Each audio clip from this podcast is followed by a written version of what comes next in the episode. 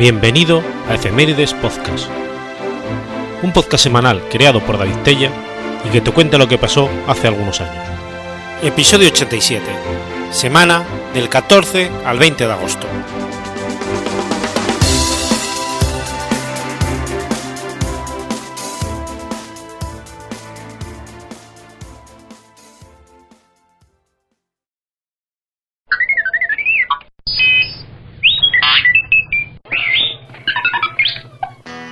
Jueves 14 de agosto de 1941.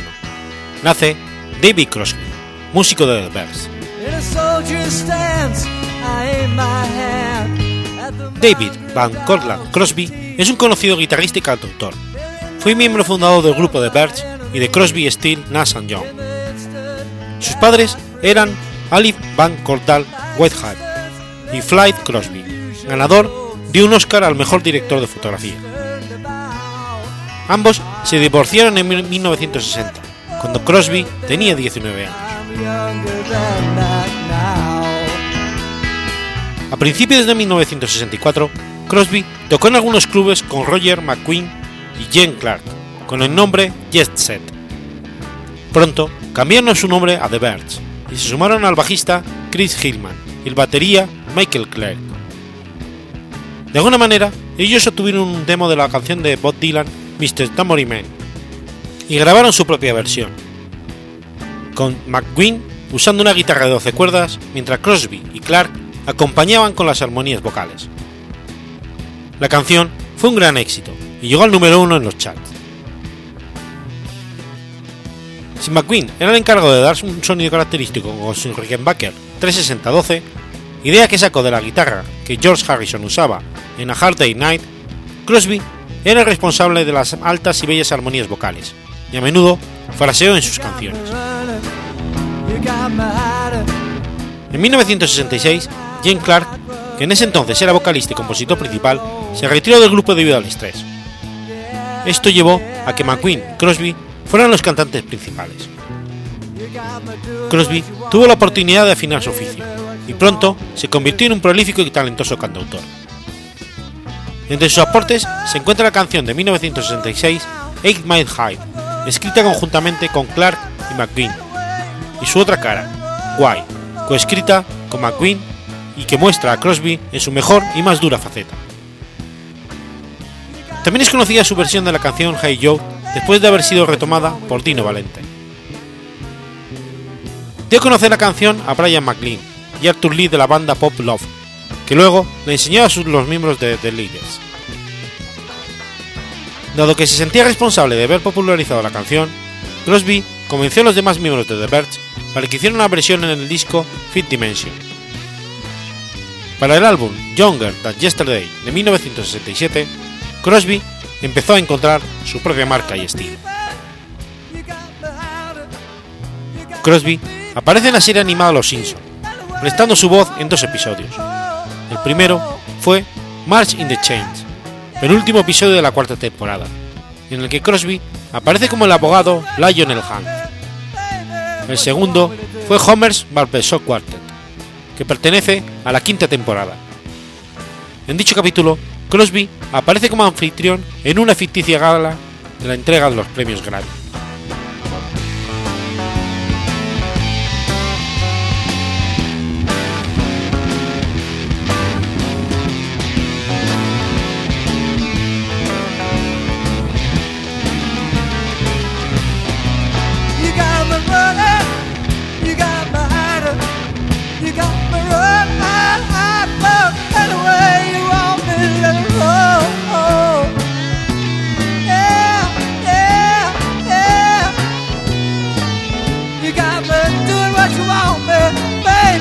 What you want me to do.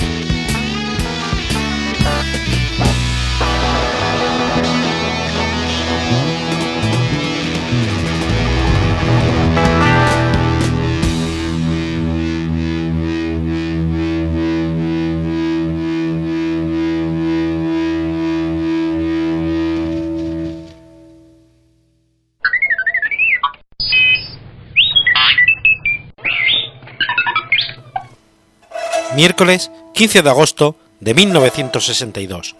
muere Lei Feng.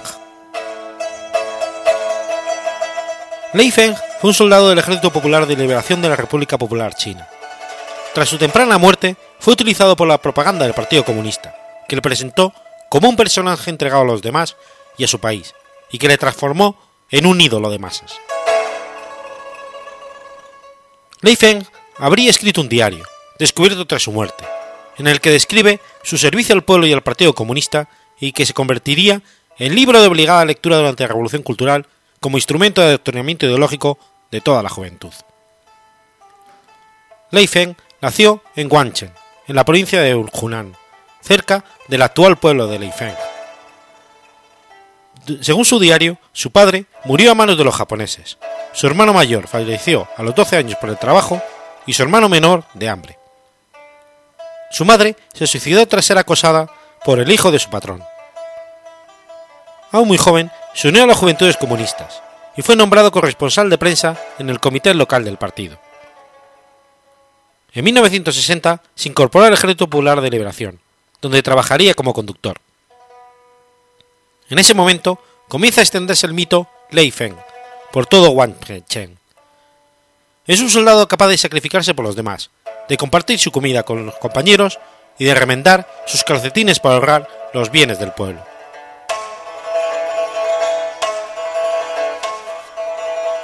Jun Zhou, un fotógrafo de Sheiyang, capital de Liaoning, le hace en otoño de 1961, con un gorro y una metralleta prestadas y en contrapicado para disimular su metro y medio de altura, una serie de cinco fotografías. Una de ellas sale publicada en el periódico de la Milicia del Noreste y en el Diario del Ejército de Liberación, y se convertiría en la fotografía más famosa de Leifeng, base de un sinnúmero de póster y de todo tipo de iconografía. Menos de un año después, Leifeng fallecería, con tan solo 22 años, víctima de un accidente, al caerle encima un puesto telefónico derribado, derribado por un camión al que estaba dirigiendo. La leyenda sobre Leifeng comienza el 5 de marzo del 63, siete meses después de su muerte, cuando Mao comienza la campaña Aprendamos del camarada Leifeng, diseñada para presentar al soldado fallecido como ejemplo por su actitud desinteresada y ayuda a los demás. La campaña sirve para contrarrestar el fracaso de las medidas económicas del Gran Salto Adelante. A partir de entonces, el 5 de marzo se convierte en el Día de Leifeng y se celebra en toda China actos a nivel comunitario y escolar en los que la gente, por ejemplo, limpia parques, escuelas y ayuda a los demás. Se imprime multitud de fotografías y afiches suyos, realizando los más variados trabajos y servicios de la comunidad. Incluso se publican historietas y se hacen películas sobre su vida.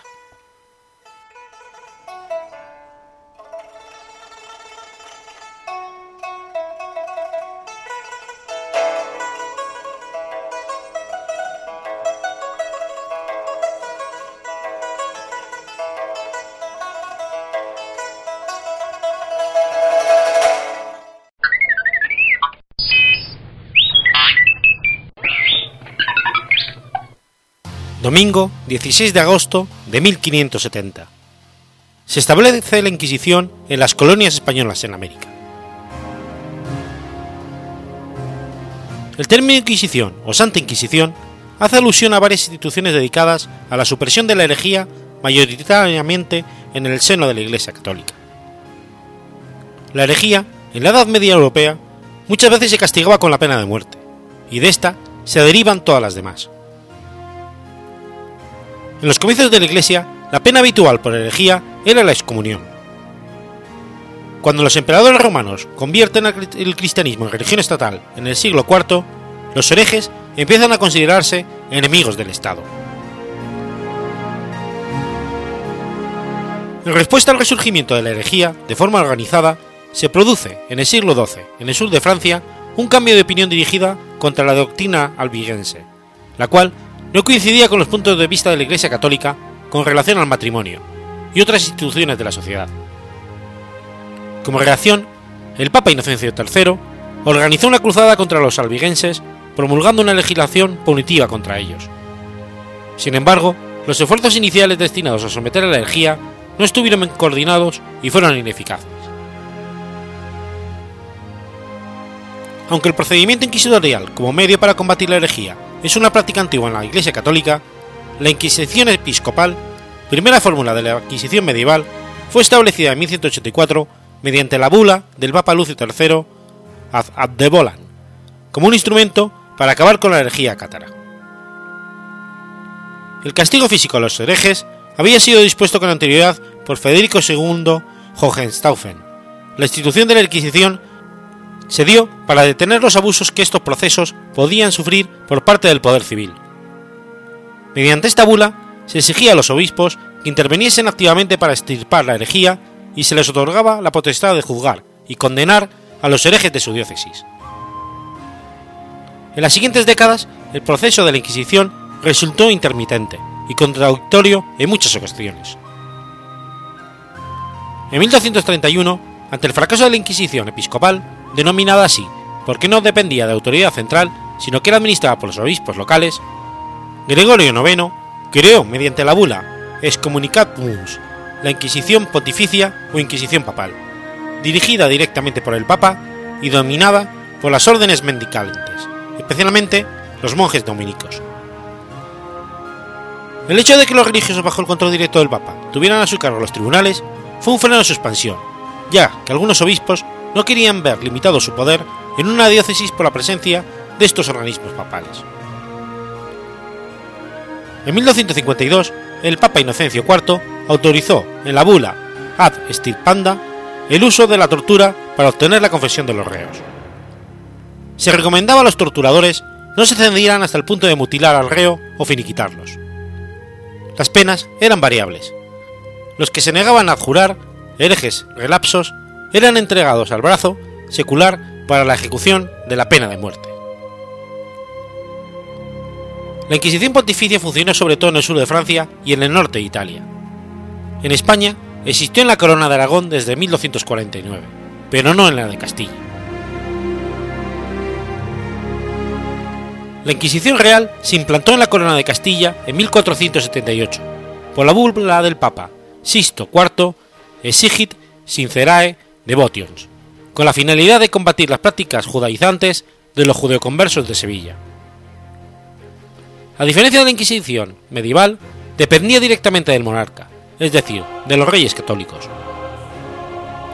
Tras una nueva bula emitida en 1483, la Inquisición se extendió por los reinos de la Corona de Aragón, incluyendo Sicilia y Cerdeña, y los territorios de América, y se nombró inquisidor general a Tomás de Torquemada.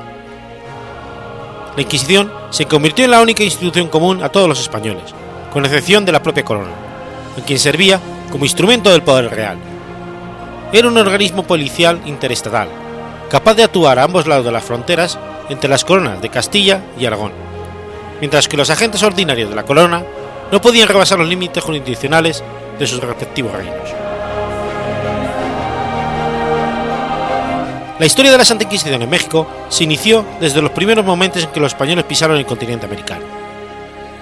Los primeros casos de que se tiene noticia son las ordenanzas contra blasfemos promulgadas por Hernán Cortés en 1520, es decir, antes de la caída de Tenochtitlán, en el proceso de idolatría iniciado por Nuño Beltrán de Guzmán en contra de Caltontín, señor de los Tarascos.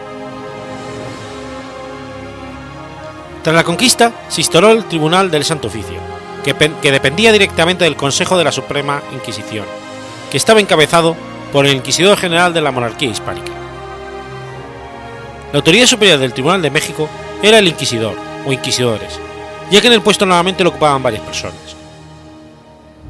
Los empleados de más alto rango eran el fiscal, a cuyo cargo estaba el promover los procesos, y el secretario del secreto, que tenía fe pública y autorizaba las actas, diligencias, despachos y edictos.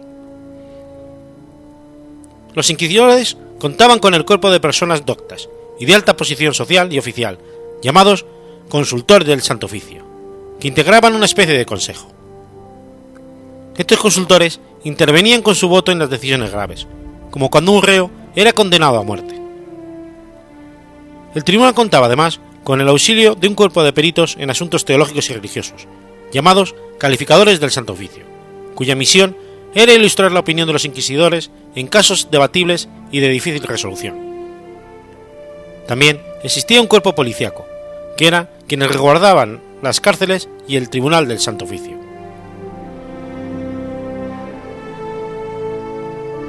Al establecerse el Tribunal del Santo Oficio, los primeros, los primeros procedimientos consistían en una ceremonia llamada de juramento, en la que, como dice el nombre, los asistentes juraban denunciar a todas las personas que consideraran sospechosas y prestar al tribunal la ayuda que pidiese, pero además, al concluir esa ceremonia, se daba lectura a un edicto de los inquisidores, llamado Edicto General de Gracia, por el cual combinaba a quienes se sintieran culpables a denunciarse dentro de un plazo fijado, so pena de excomunión mayor. En el edicto se indicaba con minuciosidad los hechos considerables punibles, y se les prohibía a los confesores dar las soluciones, la absolución a los que de algún modo no hubieran cumplido con aquel mandamiento.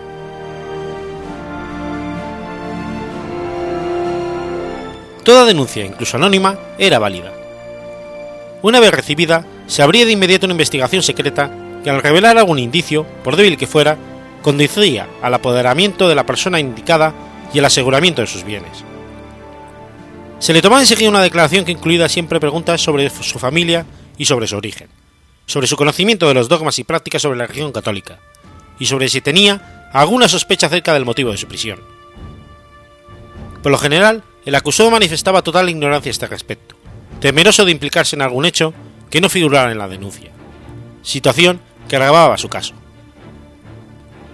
Si después de preguntarle tres veces al acusado persistía en la misma respuesta, se declaraba negativo y se abría propiamente hablando el proceso. Durante toda la secuencia de este, que a veces duraba años, el acusado permanecía incomunicado en la llamada cárcel del secreto, y ni siquiera podía hablar con él uno de los inquisidores si faltaba alguien que pudiera servir de testigo. El acusado nunca era informado del nombre de quienes declaraban en el proceso. No había por supuesto la posibilidad de careos, y el recurso de tachar a un testigo por ser enemigo del acusado solo podía hacerse de efectivo si éste adivinaba quién había declarado en su contra o por torpeza del acusado en las declaraciones del testigo. A todos los testigos se les exigía el juramento de secreto. En 2004 se publicaron las actas del Simposio Internacional, la Inquisición, gracias a la apertura de los archivos secretos de la Congregación para la Doctrina de la Fe, ordenada por Juan Pablo II, en 1998. En estas actas se recoge toda la documentación sobre los procesos inquisitoriales en la Europa católica, según regía la Santa Sede en el campo espiritual. Desmitifica una parte del genocidio en países como España por la brujería, exagerados por la exitosa campaña protestante para mejorar su posición al imperio español de la época. Aunque España sería el último país en abandonar la Inquisición, ya hacía mucho tiempo que no ejecutaba a muerte a supuestas brujas. Se ejecuta la última en 1611, la adolescente catalana Magdalena Duer. Los últimos casos son en los cantones suizos, con Anna Goldin en Glaris en 1782 y en Polonia en 1793. A los brujos y brujas condenados, la Inquisición les imponía desde la adjudicación de Levi, con destierro de seis años de la ciudad donde viviera, hasta la pena de muerte, como en el caso famoso de las brujas de Zumarramurdi, en 1610. Después de este proceso, la solución fue frecuente. Con la confesión del brujo, la Inquisición advertía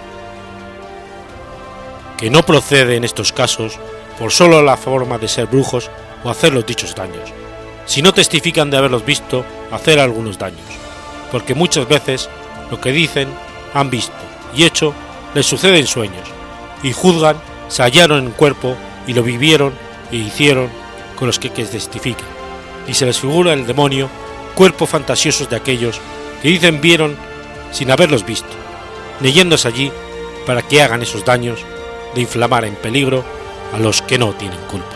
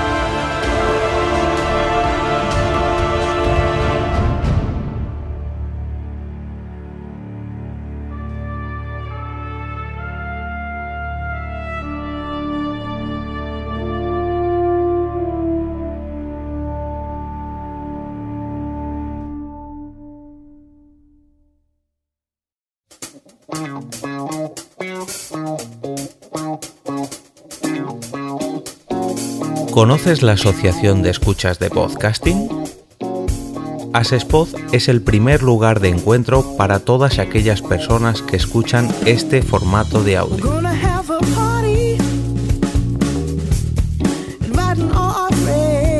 Compartimos, comentamos y escuchamos una gran cantidad de podcasts, pero seguro que no los conocemos todos.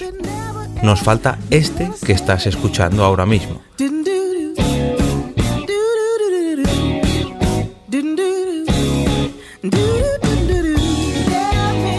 Queremos que tú, oyente de este podcast, formes parte de todo esto. Asociate gratis en nuestra web, asespod.org. Búscanos en las redes sociales, Twitter, Facebook y Google ⁇ Recuerda, asespod.org.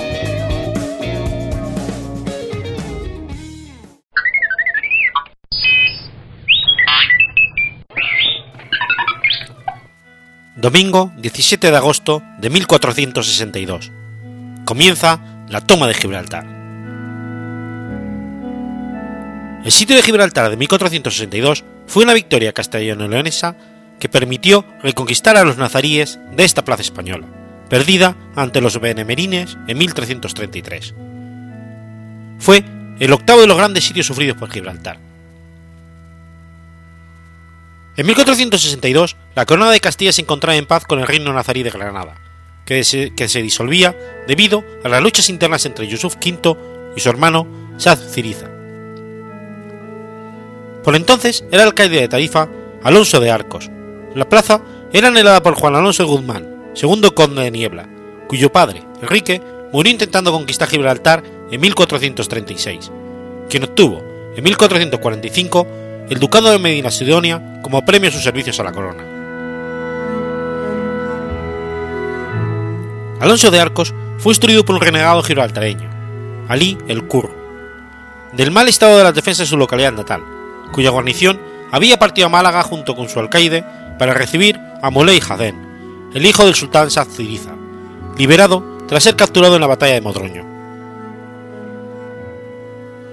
Convencido de lo factible de tomar la plaza, Alonso se resolvió a conquistar Gibraltar. Así, partió contra la diligencia de Tarifa junto con 80 caballeros y 180 peones, el 15 de agosto de 1462, mientras pedía refuerzos a las ciudades de Jerez, Arcos, Medina y Cádiz, y rogaba al duque de Medina Sidonia, así como al conde de Arcos, Juan Ponce de León y Ayala, que acudieran con todas sus tropas. Alonso tomó de inmediato prisioneros que confirmaron lo que había contado Ali el Curro. Sin embargo, a pesar de la debilidad de los defensores, fracasó en el primer asalto general. En los días siguientes, a medida que fueron llegando más refuerzos, los cristianos dudaron de si deberían retirarse ante la probabilidad de un largo sitio.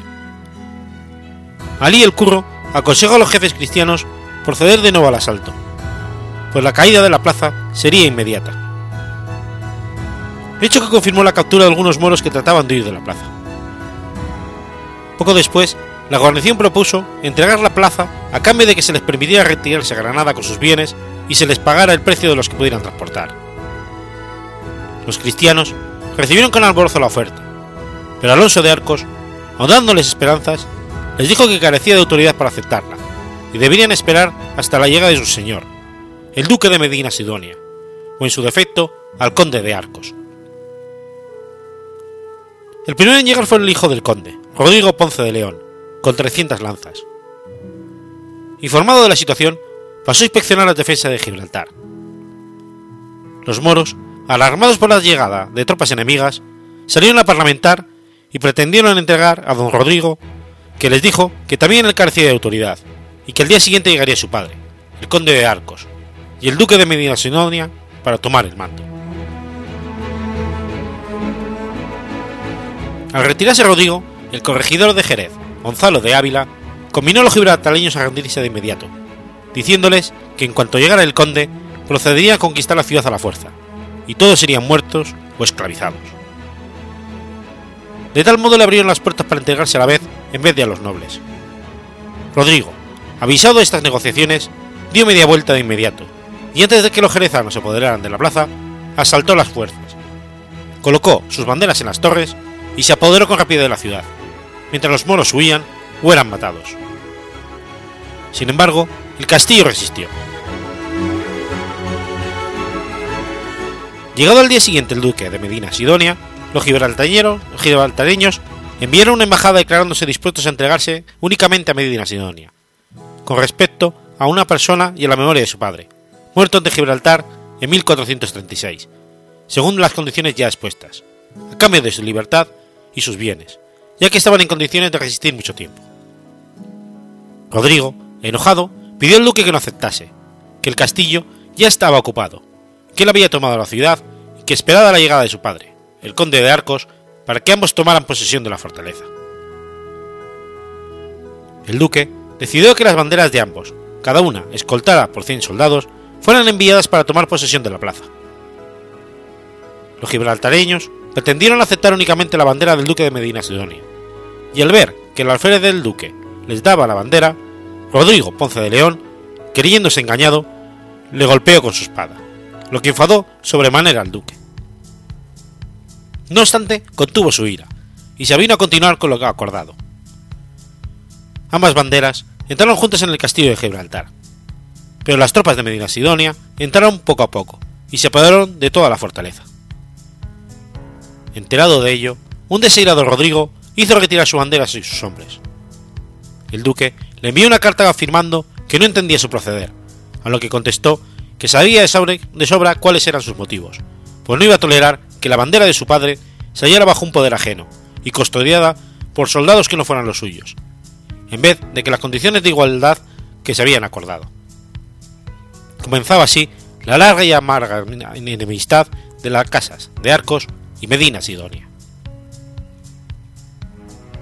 De tal modo, el viernes 20 de agosto de 1462, y entre discordias nobiliarias, Gibraltar retornó al dominio español, que se dilataría hasta la conquista inglesa de 1704. Al día siguiente llegó el conde de Arcos, narrándole a su hijo todo lo sucedido, y ofreciéndose a asaltar el campo del duque para prenderle o matarle, a lo que respondió que no era ocasión, y que ya tendría su satisfacción. La entrevista entre el conde y el duque encendió mal los ánimos, al declarar el primero que su hijo hubiera podido tomar Gibraltar sin esperar por él, por pura cortesía, a lo que siguieron más réplicas y contrarréplicas.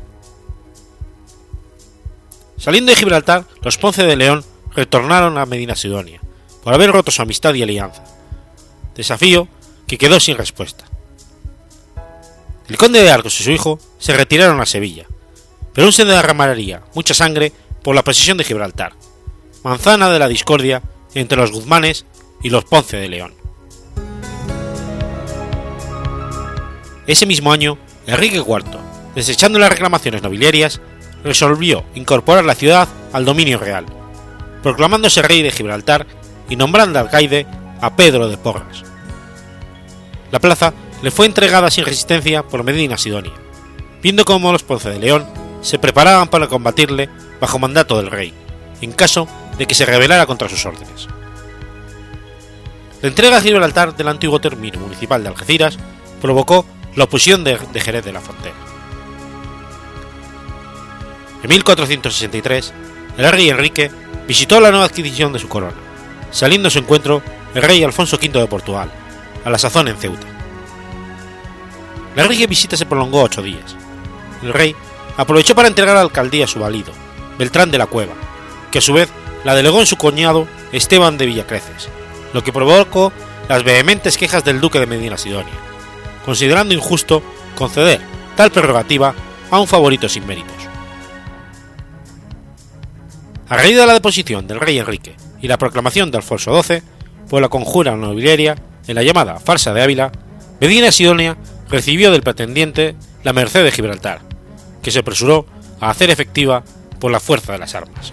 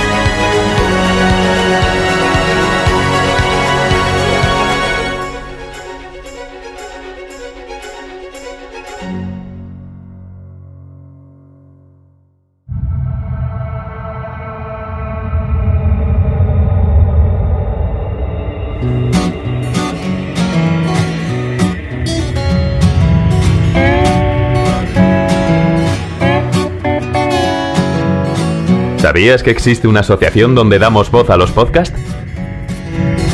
La Asociación Podcast nace con el propósito de aunar intereses relacionados con el podcasting, ofreciendo formación, soporte y una mesa de debate sobre el podcasting, no solo en España, sino también en toda Hispanoamérica.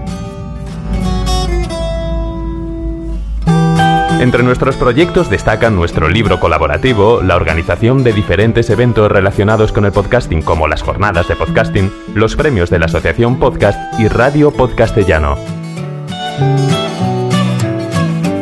Para formar parte de la comunidad, recibir información de eventos y estar al tanto de lo que ocurre, solo tienes que entrar en asociacionpodcast.es y hacerte socio simpatizante.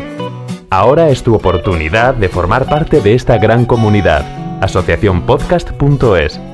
Si lo prefieres, puedes escribirnos a info@asociacionpodcast.es y responderemos todas tus dudas.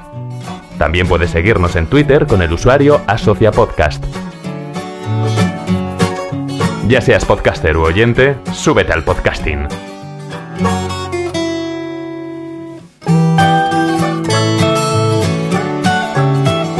Gracias, de nada. Súbete al podcasting.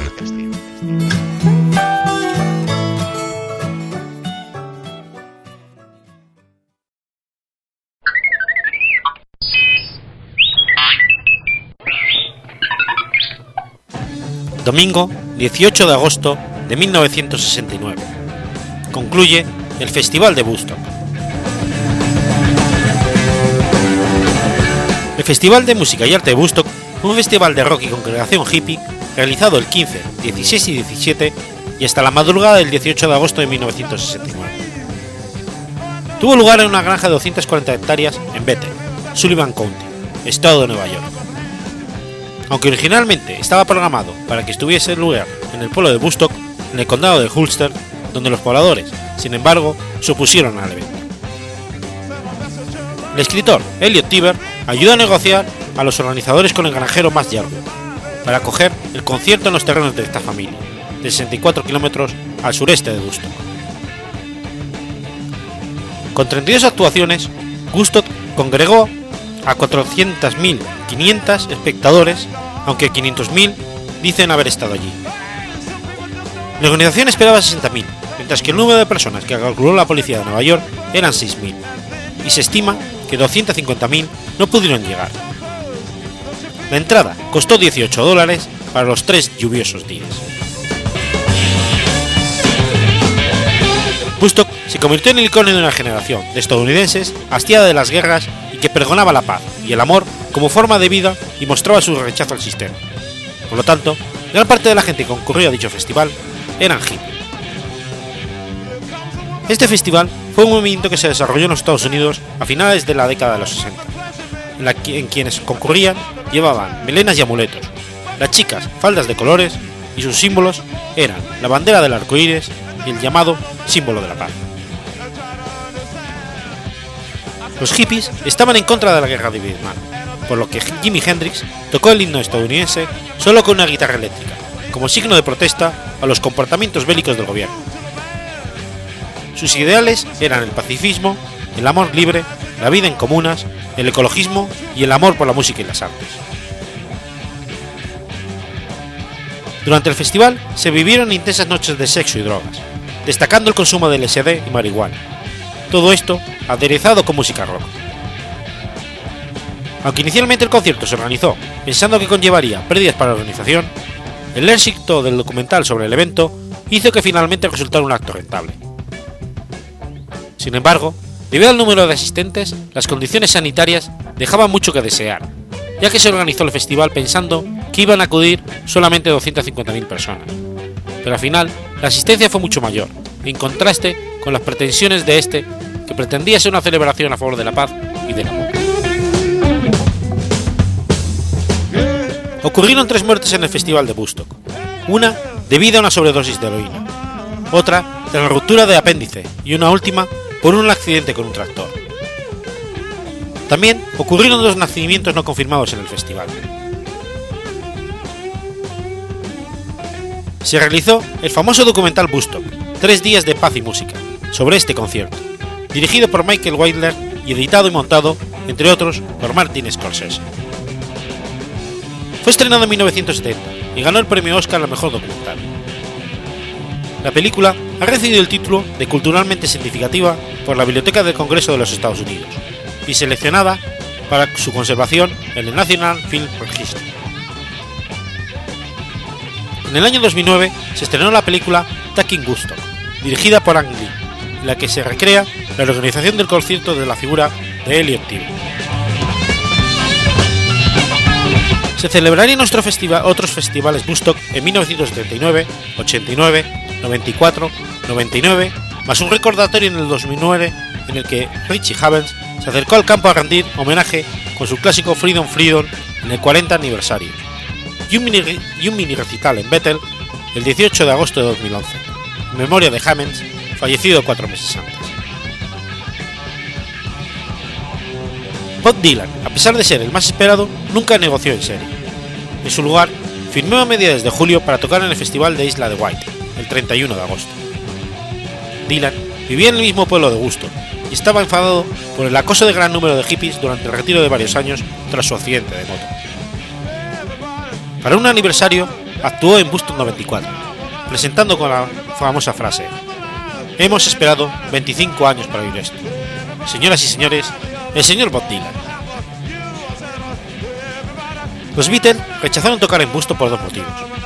El primero, que los organizadores se pusieron en contacto con John Lennon para discutir sobre un posible directo de los Beatles en Busto, pero este dijo que no tocaría a menos que también tocasen los Plastic Ono Band, y esto fue rechazado.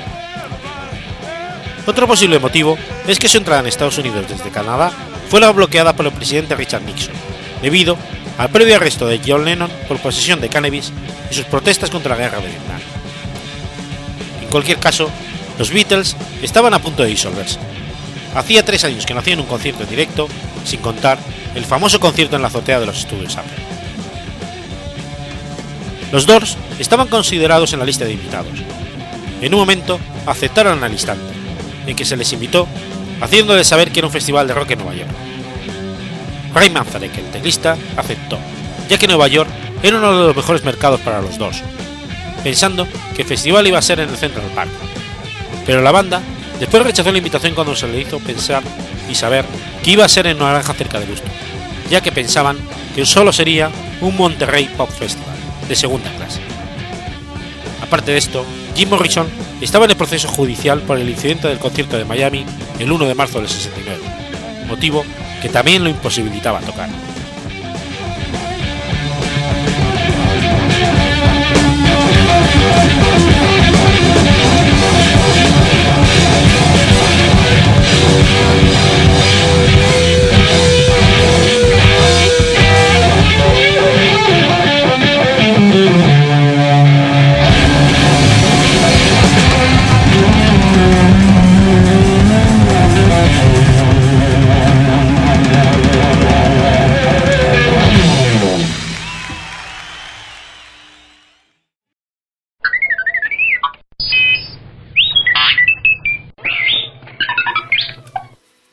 Domingo 19 de agosto de 1883. Nace Coco Chanel. Coco Chanel, seudónimo de Gabrielle Chanel, fue una diseñadora de alta costura francesa, fundadora de la marca Chanel.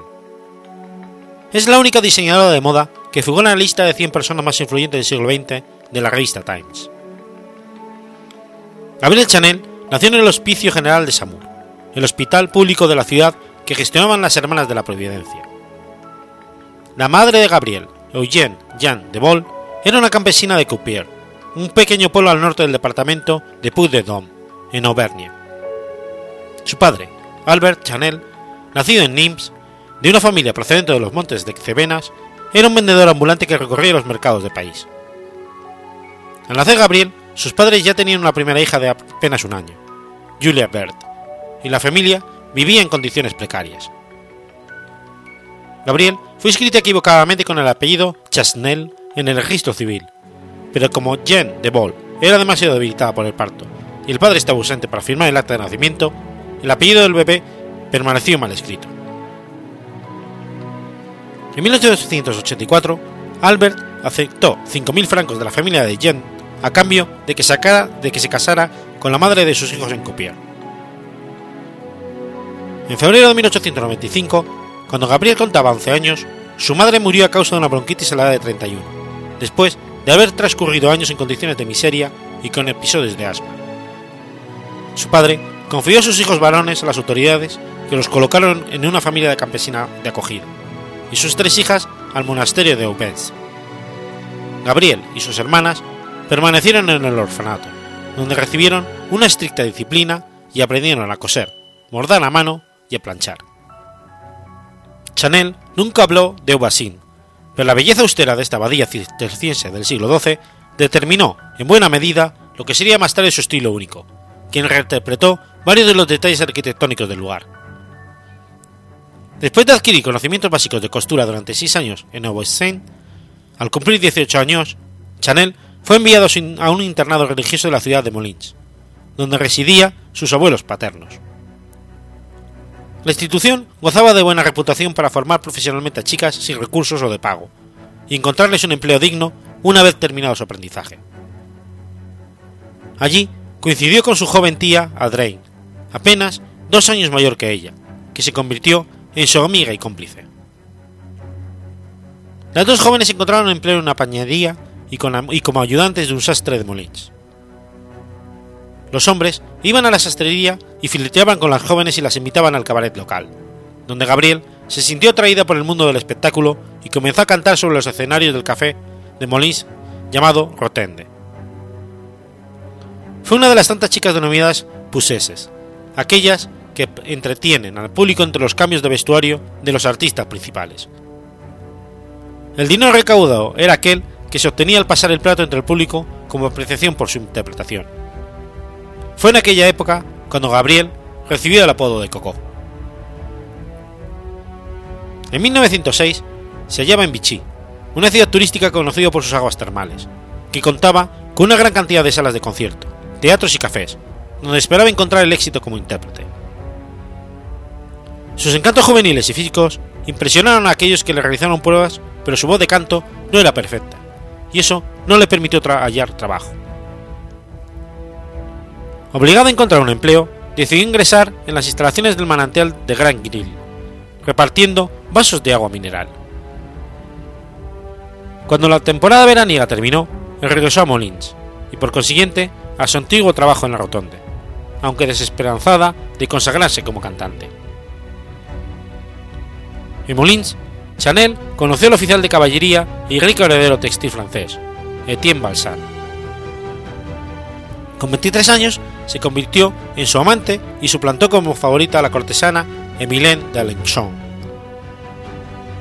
Durante los siguientes tres años vivieron juntos en su castillo cerca de Compiègne, una zona destacada por su bosque de senderos ecuestres y la vida de caza y polo. Este estilo de vida permitió a Chanel llevar una vida de riqueza y ocio, y fomentar su carácter social en fiestas de alto prestigio. En 1908 comenzó un romance con uno de los mejores amigos de Balsan, el capitán inglés Arthur Edward Boyd. Capel, un miembro rico de la clase alta inglesa, la instaló en un apartamento en París y financió sus primeras tiendas. La pareja pasó tiempo en diversos centros turísticos, de moda, tales como The Field, pero Capel nunca le fue fiel. Permanecieron juntos durante nueve años, e incluso continuaron su relación después del casamiento de Capel con la aristócrata inglesa Lady Diana Wyndham en 1918. La prematura muerte de Capel en un accidente automovilístico a finales de 1919 fue uno de los acontecimientos más devastadores para Chanel. Abatida por el dolor, comenzó a utilizar prendas negras en señal de luto, y al poco tiempo diseñó el denominado Pequeño Vestido Negro, que se presentó en 1926 y fue calificado por la revista Vogue como el atuendo que todo el mundo usará. El vestido negro dispone solo en ese, disponible solo en ese color fue inmediatamente un éxito y ha sido el epítote de la elegancia sencilla desde entonces. Chanel recibió lecciones por parte de dos de los mejores asistentes de Lucille Rabat, una popular diseñadora de sombreros clock que había trabajado para Maison Lewis. Comenzó a confeccionar sombreros mientras vivía con Balsam, inicialmente como un entretenimiento que luego derivó en un negocio comercial de notable aceptación entre sus clientes, muchos de los cuales eran allegados de su amante. Chanel solía llevar puestas sus propias creaciones a las carreras de caballos y llamar la atención de los presentes con su peculiar estilo de vestir. Sus conjuntos vanguardistas, muchas veces conformados con pantalones de montar y poleras, contrastaban con los vestidos elegantes de la época. Se convirtió en fabricante de sombreros en 1909 e inauguró una boutique financiada por Basal en la planta baja de un departamento de soltero, en el Boulevard de Malechers. Al año siguiente, estableció su casa de moda, Chanel Modes, en el número 21 de la Rue Cambon en París. En 1913 abrió una boutique financiada por Arthur Capel en De Belleville, donde introdujo ropa casual de lujo orientada hacia el ocio y el deporte. Los modelos fueron diseñados con tejidos de bajo costo, como el jersey y el tricot, usado sobre todo para la ropa interior de los hombres. Tenía una localización privilegiada en una calle de moda en el centro de la ciudad, donde vendía sombreros, chaquetas, suéteres y las denominadas marinieras, camisetas de manga larga y de estilo marinero. Decidida a recrear el éxito que había tenido en Deauville, Chanel inauguró un nuevo local en una villa frente al casino de Biarritz en 1915. Tan solo un año después de su inauguración, el negocio había tenido tanto éxito que Chanel decidió reintegrarle a Capel el dinero que le había prestado como inversión inicial. Poco después, conoció en Biarritz al gran duque Demetrio Romanov de Rusia, con quien tuvo un interludio romántico y mantuvo una estrecha relación muchos años después. En 1916, con ocasión de la presentación de su primera colección de otoño, sus prendas y chaquetas deportivas aparecieron por primera vez en la revista Vogue. Al poco tiempo, sus modelos comenzaron a venderse en las grandes tiendas departamentales de Estados Unidos. Ese mismo año, Chanel modeló el logotipo CC de su empresa, que ha mantenido hasta la actualidad. En la primavera de 1920, aproximadamente en mayo, la diseñadora conoció al compositor Igor Stravinsky, gracias al empresario de los ballets rusos Sergei Diaghilev. Durante el verano se enteró que la familia de Stravinsky estaba buscando un lugar para vivir y los hospedó momentáneamente en su vivienda hasta que se establecieron definitivamente en una residencia más adecuada. En 1921 colaboró con el perfumista Ernest Beut en la creación de su primer perfume, Chanel número 5, que rápidamente se convirtió en un éxito.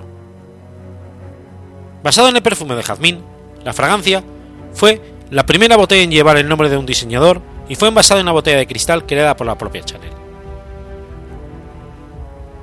Una de sus amistades más largas y duraderas fue con Misa Sert, persona destacada de élite parisina y esposa del pintor español José María Sert. Se sintió atraída por Chanel al conocer su genio, ingenio, letal, sarcasmo y destructividad maníaca, que intrigó y consternó a todos. Ambas mujeres, criadas en conventos, mantuvieron una amistad basada en intereses compartidos, confidencias y consumos de drogas. Para 1935, la diseñadora se había convertido en una consumidora adictiva de drogas al inyectarse tres dosis de morfina diarias hasta el final de su vida. La Segunda Guerra Mundial, específicamente la toma nazi de todas las propiedades de judíos y empresas comerciales, le proporcionó la posibilidad de ser la única destinataria de todas las ganancias generadas por su compañía de perfumes y su producto más vendido, Chanel número 5. Durante el periodo posterior a la Segunda Guerra Mundial, el mundo de los negocios seguía con interés y cierta pensión la lucha legal en curso por el control de los perfumes Chanel. La modista no se había percatado de que los Wertheimer, anticipando las medidas nazi contra los judíos, en mayo de 1940 habían otorgado de forma legal el control de la compañía a Félix Amiot, un industrial cristiano y hombre de negocio francés. Al finalizar la guerra, Amiot otorgó el control de nuevo a los Wertheimer. Las partes involucradas en el procedimiento legal eran conscientes que la afiliación nazi de la diseñadora en tiempos de guerra dañaría seriamente su reputación y el estatus de la marca Chanel si se hiciera pública. Chanel estaba convencida de que las modistas femeninas se, se rebelarían contra la estética ilógica ofrecida por los diseñadores masculinos, y además criticó las fajas en la cintura, los sujetadores con relleno, las, las faldas pesadas y las chaquetas rígidas. Con más de 70 años y después de una ausencia de 15, sintió que era el momento para reincorporarse en el mundo de la moda. El restablecimiento de su casa de alta costura en 1954 fue financiado por su viejo enemigo, Pierre Westheimer. Su nueva colección no fue recibida por los parisinos que sintieron que su reputación había sido dañada por su relación con los nazis durante la guerra. Sus nuevos trajes tweed y sus vestidos simples, que hicieron eco de los estilos aerodinámicos de los años previos a la guerra, fueron calificados por muchos críticos europeos como pasados de moda. Sin embargo, sus modelos tuvieron una alta aceptación en el Reino Unido y Estados Unidos, donde forjó nuevos clientes. En la década de 1950, Chanel comenzó a trabajar con el orfebre Robert Govers, que produjo algunas de las joyas más importantes de la carrera del diseñador, incluyendo piezas como perlas de imitación o piedras de cristal en su base, anillos y pendientes. Por otra parte, el fabricante de perfumes Henry Robert colaboró con Coco Chanel entre el 55 y el 74, periodo en el que diseñó fragancias reconocidas como Pour Monsieur, la primera fragancia para hombres de Chanel, Chanel número 19, nombrado así en honor al cumpleaños de Coco, y Cristal Eau de Toilette. Según Edmond Charles Roach, se había convertido en una persona tirana y muy solitaria en sus últimos años. Ocasionalmente era frecuentada por Jacques Charzot, su confidente Liu Marquardt y la brasileña Aimé de Herren, que pasaban en París cuatro meses al año en el Hotel Meurice. Las antaños rivales solían compartir recuerdos familiares y felices de sus momentos con el duque de Westminster y caminar juntas por el centro de París. Al comienzo de 1971 se hallaba enferma y debilitada, afectada por la artrosis y su adicción a la morfina, pero continuaba con el trabajo de su rutina habitual para la preparación del catálogo de primavera. En la tarde del sábado 9 de enero dio un largo paseo y al regresar a su casa se sintió mal y se fue a su habitación temprano. Chanel murió el día siguiente, a la edad de 87 años, como consecuencia de un ataque cardíaco en el Hotel Ritz, donde había residido por más de 30 años. Una muerte solitaria, después de una vida social solitaria, marcó el final de la vida del mito. Su funeral se llevó a cabo en la iglesia de la Madeleine y sus modelos ocuparon la primera fila en la ceremonia. Su ataúd fue cubierto con flores blancas y algunas rosas rojas. Sus restos fueron inhumados en el Bois de Baus, en Lausanne, Suiza.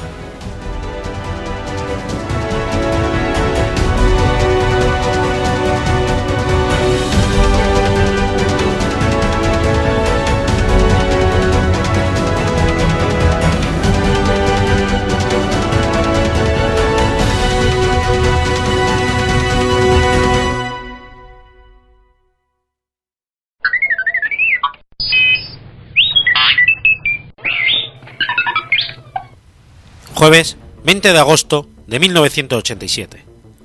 Muere Fernando Oria de Rueda y Fontán.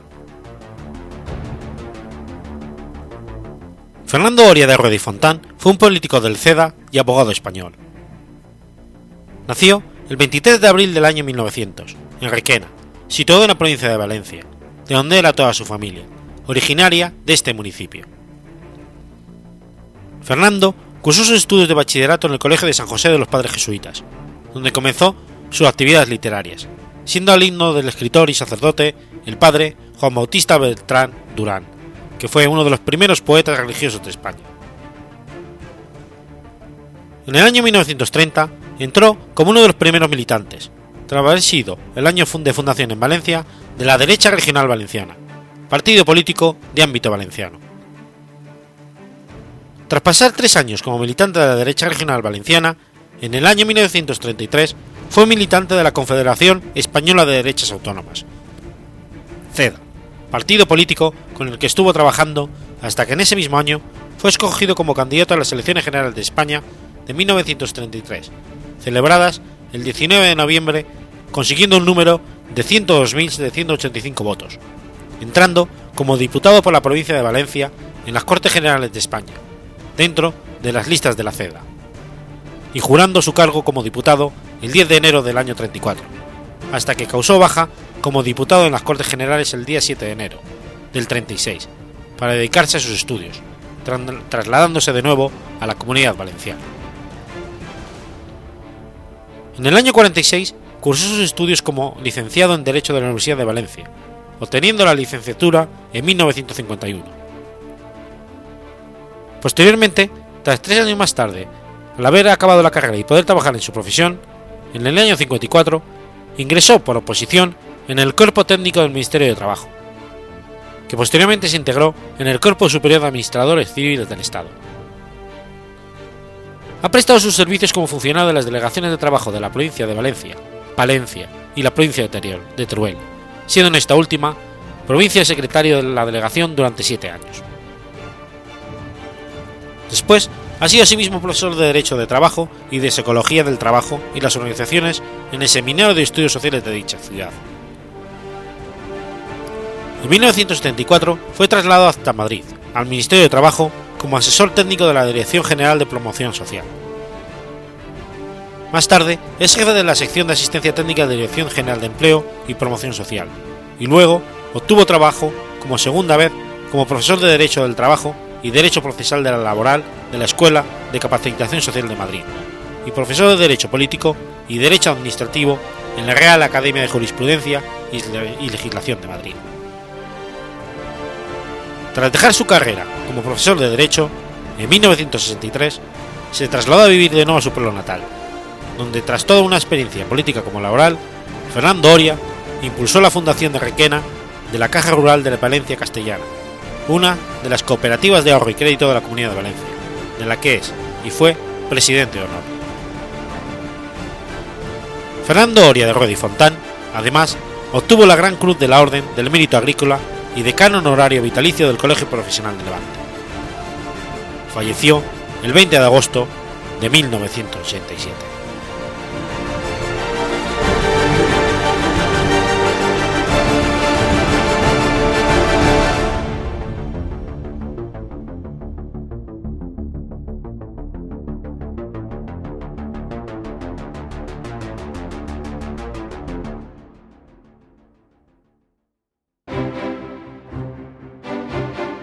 Has escuchado Efemérides Podcast.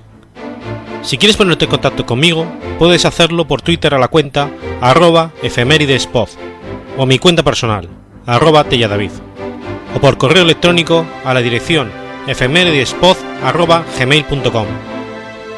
También puedes visitar la página web efemeridespodcast.es. Y recuerda que puedes suscribirte por iTunes y por iBox, y tienes un episodio nuevo cada lunes.